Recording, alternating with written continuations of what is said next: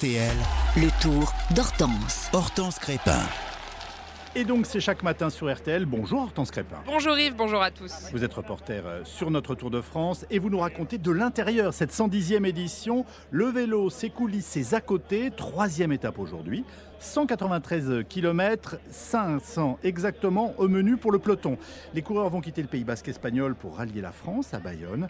Une étape qui devrait faire la part belle aux sprinteurs. Le sprint, comment ça fonctionne Hortense? Le sprint, ce moment euh, décisif pour une victoire qui se joue parfois à quelques Des coureurs massés se lancent à pleine puissance pour une attaque finale.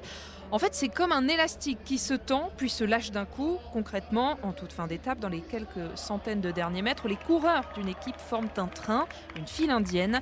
Samuel Belnou, responsable de la performance dans l'équipe Cofidis, explique. Tout l'objectif de l'équipe, ça va être de placer notre sprinter dans les meilleures dispositions dans le peloton, dans les 3-4 premières positions, à 150-200 mètres de la ligne d'arrivée, pour qu'il puisse euh, déjà commencer son sprint dans les meilleures places. Puis les coéquipiers euh, s'écartent un par un, comme une fusée qui perd ses étages au moment du décollage. Quand le dernier coéquipier, le poisson pilote, part à son tour, le sprinter se lance. Alors qu'est-ce qu'on ressent à ce moment-là? Brian Cocard, le sprinter de la formation Cofidis, parle d'une vraie bulle. Il y a un côté euh, où c'est l'instinct qui prend le, le, dessus pour le positionnement, l'endroit quand, quand déclencher, qui est à côté de soi. Tout voir, tout entendre et donc avoir les sens en éveil. J'ai envie de dire, c'est même la, la vision euh, qui est décuplée. On, on, essaye de regarder, de rester concentré sur la, la route devant, mais aussi d'être concentré sur euh, les personnes qui nous alentourent. Les... À l'oreille aussi, on écoute beaucoup les bruits, les, les, coups de frein. Voilà. Et donc, comment on se prépare pour affronter un sprint? Eh bien, cette chorégraphie, comme pour un ballet, se répète plusieurs mois à l'avance en entraînement. Adrien Petit raconte ses sessions en équipe. Ouais, on essaye de reproduire de la vitesse, des entraînements derrière scooter, derrière moto, vraiment pour pouvoir faire des efforts à, à une allure qu'on a en course. Produire des sprints à 60 km/h sans une moto, c'est impossible. Des entraînements derrière un scooter pour prévoir la théorie, puis il y a la pratique le jour de la course. C'est pas simple à appliquer avec, euh, avec 170 mecs autour de nous. À l'entraînement, c'est forcément plus simple.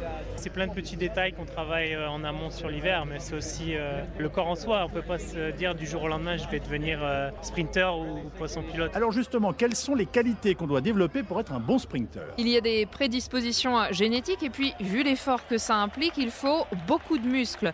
C'est pour ça que ce sont des coureurs plus lourds que d'autres. Marc Cavendish, sprinter star du Tour, fait par exemple 70 kg, quand Romain Bardet en pèse 63.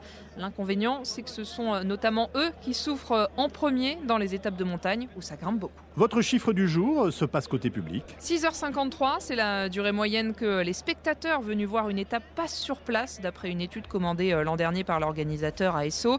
Presque 7 heures pour voir des coureurs qui défileront en seulement quelques secondes sur les bords de route. Autrement dit, le peloton, on l'attend très longtemps, mais ça passe très vite. Et on termine bien entendu avec notre image du jour. Victoire française de Victor Lafay hier, mais le maillot jaune reste sur les épaules d'Adam Yates, sur les épaules aussi de Zoé, la chienne de traîneau blanche du Britannique, a reçu de l'équipe UAE un maillot, une image qui a fait le tour des réseaux sociaux. Merci beaucoup Hortense Crépin, ne manquez pas à 18h30 le Club Jalabert, le Tour de France, c'est aussi le podcast. On refait le tour à écouter sur RTL.fr et l'application RTL avec chaque soir l'analyse en 10 minutes de l'étape du jour.